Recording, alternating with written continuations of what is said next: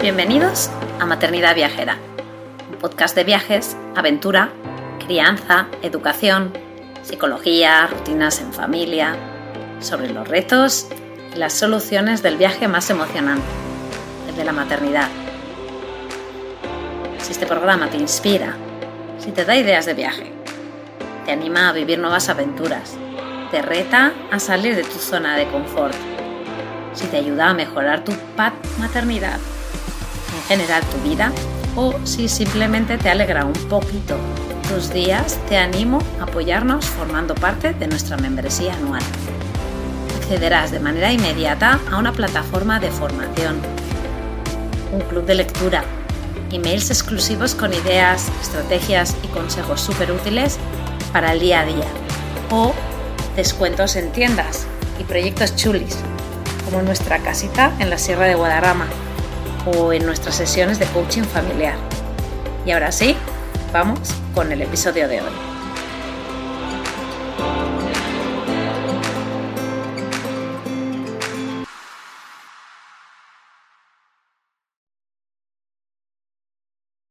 Hola, hola, bienvenidos a otro episodio de Maternidad Viajera. Hoy me vais a escuchar a mí sola.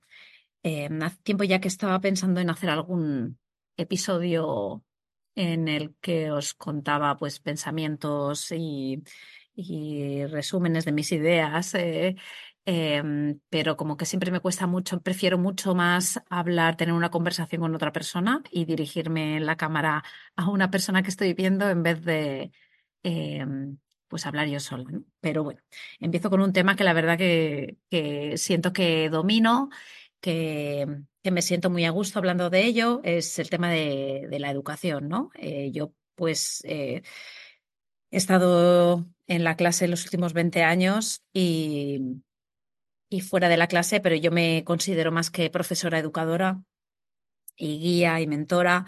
Y la verdad que en ese rol, pues llevo desde los 16 años, así que ya se me han olvidado ya los años que llevo entre una cosa y otra.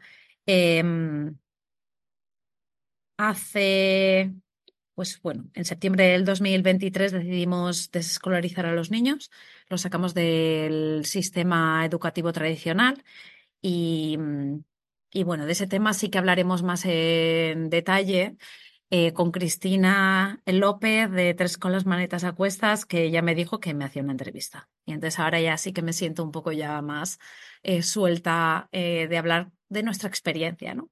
Pero hoy no vengo a hablar tanto de eso, sino vengo a hablar de, pues, de educación, ¿no? De, sistemas educativos, del sistema educativo, de, de opciones educativas y, espero que os ayude mucho, bueno, pues a poner un poco también vuestra cabeza un poco eh, pues ordenada, ¿no? Con las ideas.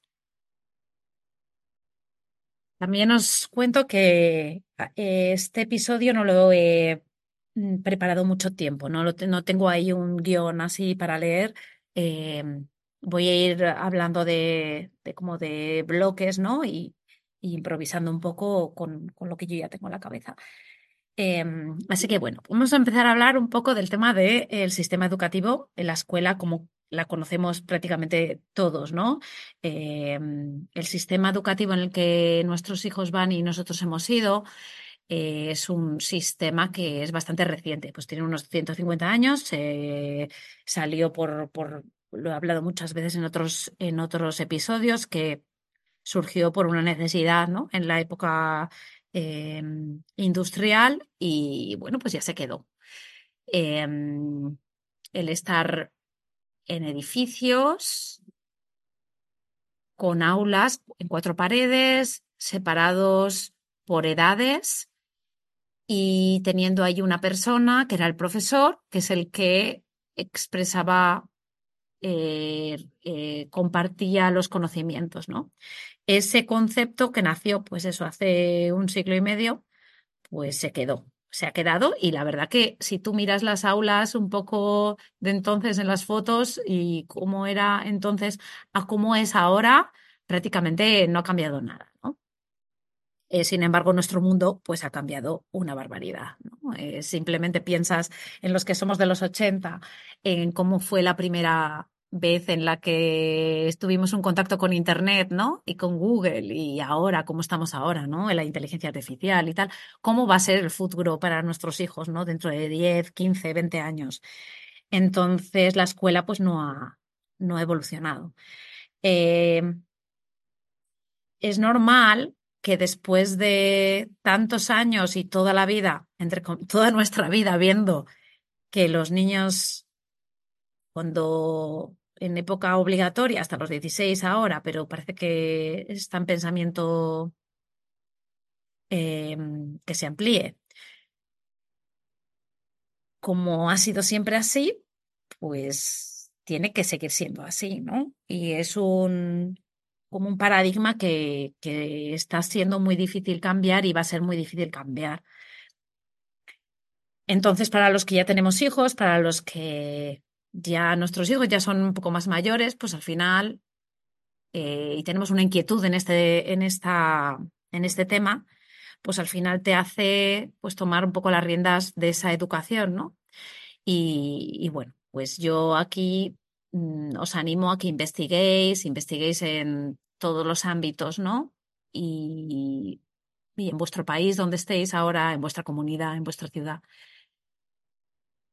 Porque los padres tenemos todo que ver en la educación de nuestros hijos. Y yo aquí voy a lanzar una cosa. Cuando mandamos a nuestros hijos a la escuela, lo que estamos haciendo es externalizar la educación de nuestros hijos. ¿Qué cosas importantes externalizamos de nuestra vida, no? A mí, yo cuando escuché el concepto de externalizar la educación, me, me, me, dio un bofetón en la cara porque realmente dije, ostras, es que es lo más, prácticamente lo más importante de tener hijos es su educación. Y estamos relegando a otra gente, a otras personas, a la suerte de tener ese profesor o de estar cerca de una escuela que sea más innovadora o lo que sea. Y nosotros nos estamos, entre comillas, desentendiendo, ¿no? De eso, porque ya relegamos porque es lo que hay, ¿no?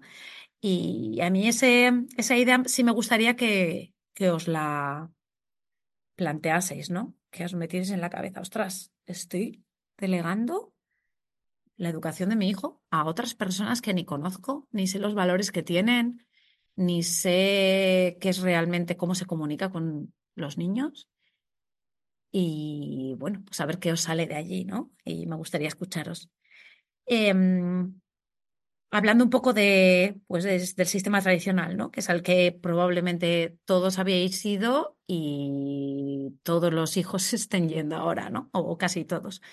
Em, la escuela tradicional sería prácticamente todas, ¿no? Incluido las escuelas internacionales, ¿no? Porque hay muchas veces que pensamos en la escuela privada como algo eh, diferente, ¿no? En la escuela pública, pues no, al final es seguir un currículum unos contenidos que te los propone normalmente los gobiernos del país donde tú residas o los estados y están divididos por años o por grupitos de dos años y de allí mm, está lo que tu hijo va a aprender. Entonces, una escuela internacional lo único que tiene es que en vez de guiarse por, la escuela, por los contenidos de la escuela donde está físicamente la escuela, está mm, reglada, pues, por, vamos a ver, el liceo francés. Pues el liceo francés va a enseñar los contenidos de Francia. Si es una escuela americana, una escuela internacional americana, se va a guiar por estándares educativos de Estados Unidos, de alguno de los estados, o ahora una mezcla en general de, eh, de Estados Unidos. Pero siguen siendo escuela métodos tradicionales. Luego están otros métodos que tienen mucho en común con los métodos tradicionales, pero luego, pues bueno, pues eh, su filosofía cambia y normalmente son privados y les dejan, eh, pues tienen más libertad a nivel contenido, ¿no? Entonces ahí vendrían, pues, por ejemplo, la escuela Waldorf, la escuela Montessori. Em, y ojo, si estos están regulados por el país donde está, Entonces quiere decir que también ellos se están guiando por un currículum, por unos contenidos. Lo que pasa es que la manera que tienen de, de llegar a esos objetivos es diferente, ¿no? Entonces, pues bueno, normalmente es más respetuosa con el niño o con el estudiante. Y a mí me apetecía, pues bueno, primero empezar con, eh, pues, dándoos ese marco, ¿no? Luego, de ahí saltamos a la, al tema del homeschooling, el unschooling y el world schooling, que eso me preguntasteis también en Instagram, que si podía explicarlo. Pues ahí empiezo con homeschooling, ¿no? Homeschooling, hay países que los, lo tienen reglado, otros países que no lo tienen reglado. En este caso, los países que yo más conozco, que son Estados Unidos y España, España no lo tiene reglado, Estados Unidos sí lo tiene reglado. La diferencia entre uno y otro es que yo a mis hijos los saco de la escuela, los educo en casa y van pasando los años y yo soy el profesor y yo puedo realmente graduar a mis hijos en, en el instituto. O sea, la educación, yo soy la profesora yo soy, no la profesora, sino yo soy la escuela. Entonces, a mí el Estado me permite que yo sea el director de la escuela de mis hijos y yo haga lo que yo considere con ellos. Siempre y cuando, depende de los estados, en la situación de Estados Unidos, pues tendrás unas exigencias u otras. En el estado que estoy yo, pues solamente te piden eh, eh, que les reportes mm, los días de la escuela que ha ido y tal, ¿no? Y los días que estaba ausente. Ya está. Hay otros estados que son más exigentes. Eso ya hay que ir uno por uno. El caso es que el Estado, el país, confía en ti como padre para que tú enseñes a su hijo. Ahí, en teoría, también te tienes que seguir eh, guiando por los estándares, por sus estándares de educativos, ¿no?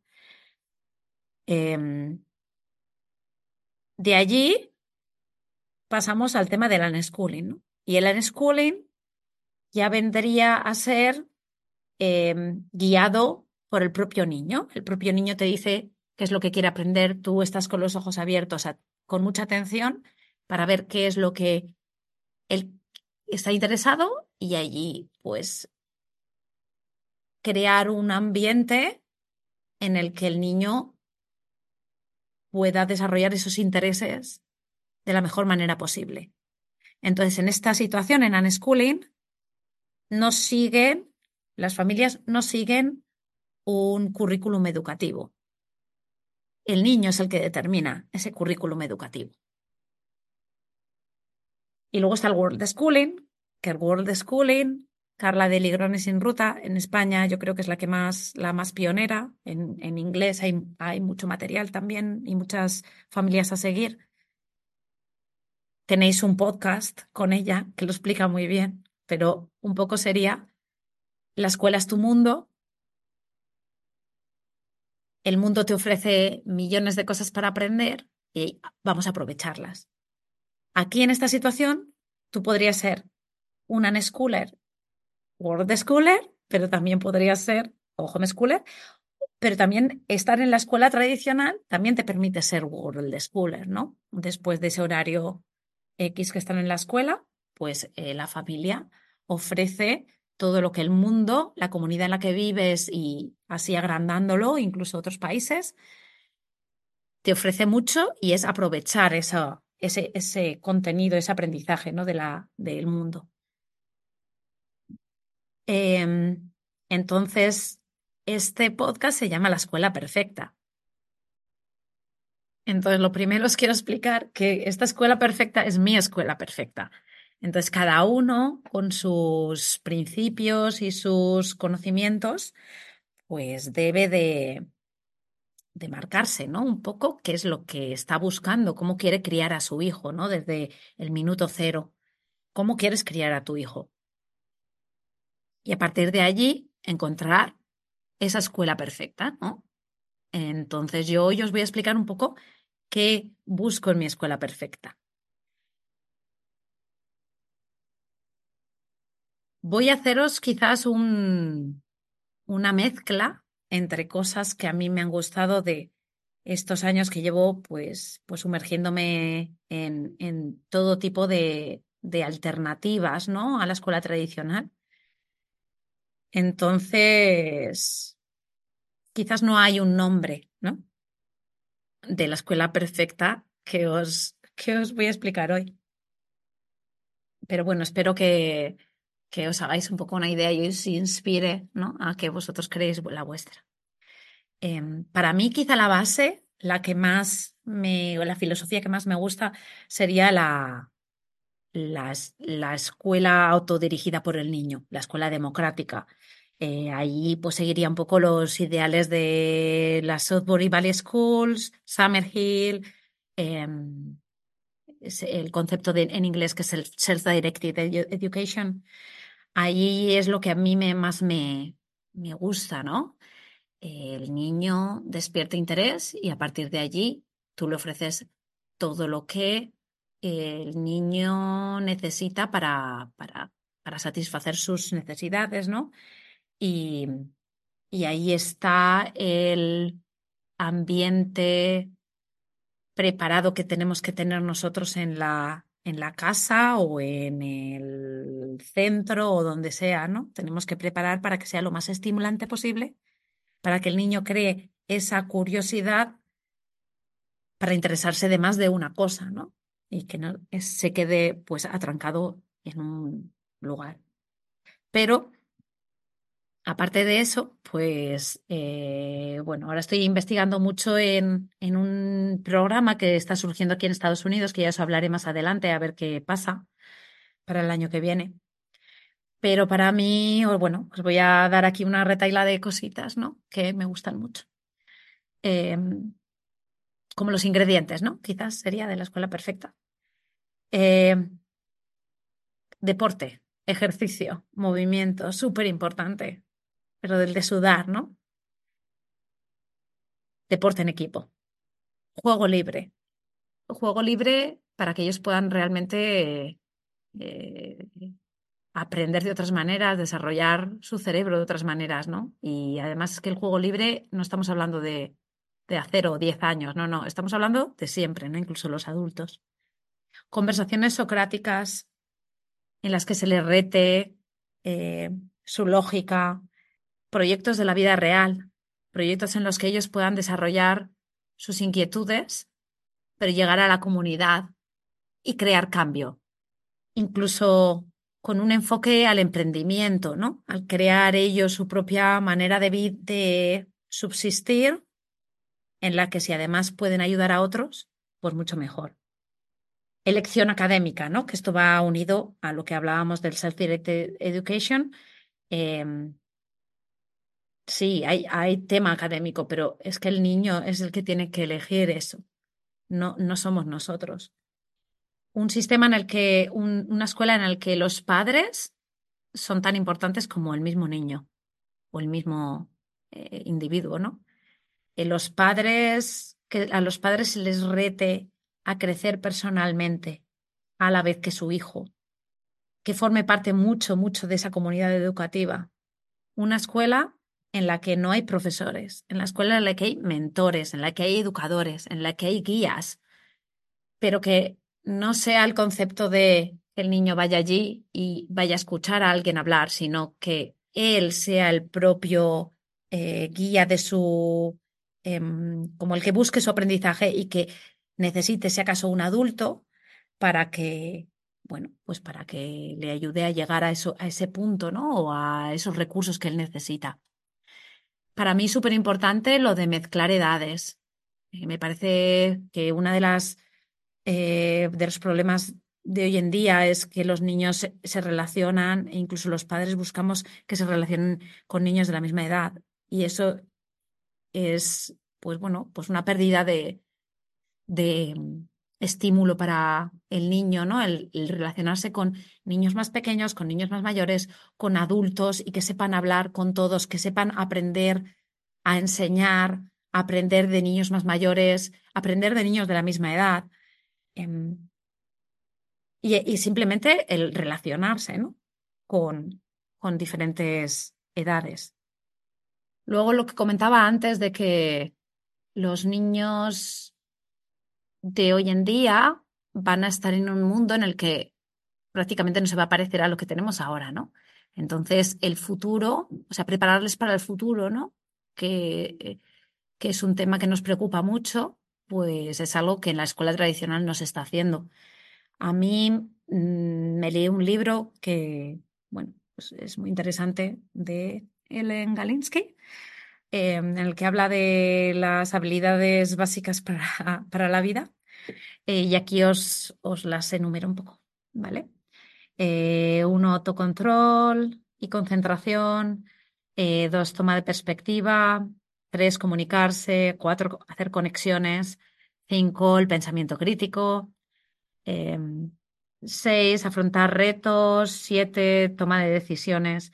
También me gusta el tema del, de la idea del aprendizaje autodirigido para toda la vida, ¿no? Somos eh, estudiantes para toda la vida, ¿no? ¿no? Porque acabemos la escuela o una etapa educativa en un momento dado, eso quiere decir que ya no aprendamos más. De hecho, yo, por ejemplo, personalmente he aprendido mucho más fuera de la escuela, siguiendo mis propios intereses, que lo que he aprendido dentro, ¿no? Aunque ir a la universidad, pues me ha abierto puertas eh, y tengo unos títulos, pero em, para mí incluso me replanteo a día de hoy si en el futuro esos títulos académicos van a tener el mismo peso de lo que tienen ahora, ¿no? O sea, vamos a pensar, ¿no? De aquí a 20 años, ¿cómo, cómo va a ser el mundo? ¿Esos, ¿Ese título académico nos va a servir o no? Nos van a pedir títulos académicos para trabajar en, en trabajos em, o en empresas que realmente eh, pues ahora no puedes entrar si no tienes un título académico. Me gustaría que os lo planteaseis eso. Y luego otro tema que a mí me súper encanta es el tema de la naturaleza, obviamente, y del aire libre. Entonces, pues bueno, pues las eh, que, realmente salgamos fuera de, la, de las aulas, ¿no? De que, de que mm, esa naturaleza, pues, forme parte de ese día a día, ¿no? De, del niño. Entonces aquí, estas serían pues un poco eh, mis ideales que cubrirían la, la escuela perfecta para mí. Em, os voy a decir, yo no la he encontrado, no la he encontrado.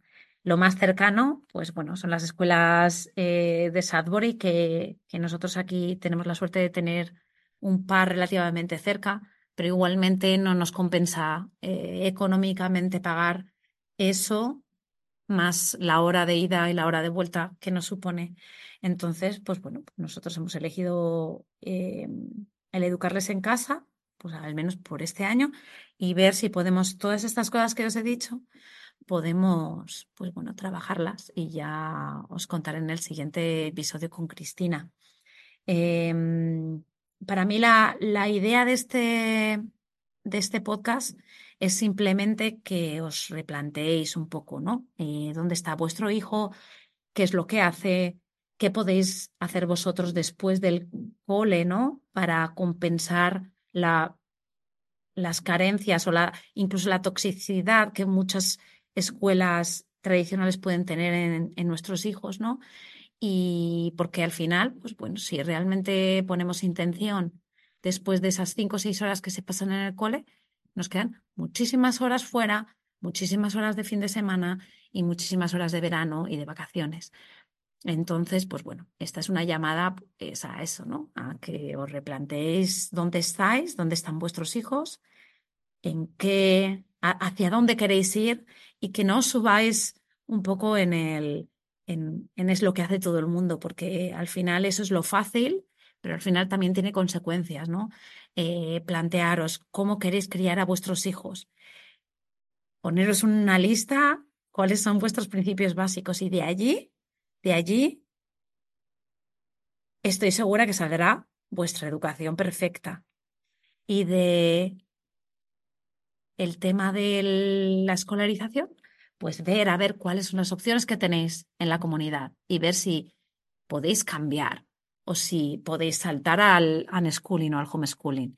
Y, bueno, pues aquí, a partir de ese momento, pues yo aquí estoy para cualquier duda, eh, me escribís un mensajito y yo os explico. Espero que no se os haya hecho muy tostón, porque hablar, hablar, escuchar hablar a una persona sola, pues, pues puede provocarlo. Me decís, por favor, vuestro feedback, porque eh, si os ha gustado, entonces igual puedo hacer alguna, algún, de vez en cuando, algún episodio como este.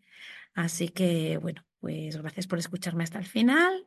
Por favor, vuestro feedback, siempre eh, esperándolo y ya nos vemos la semana que viene con otro, no sabemos de qué tipo de, de episodio. Un abracito, adiós, adiós.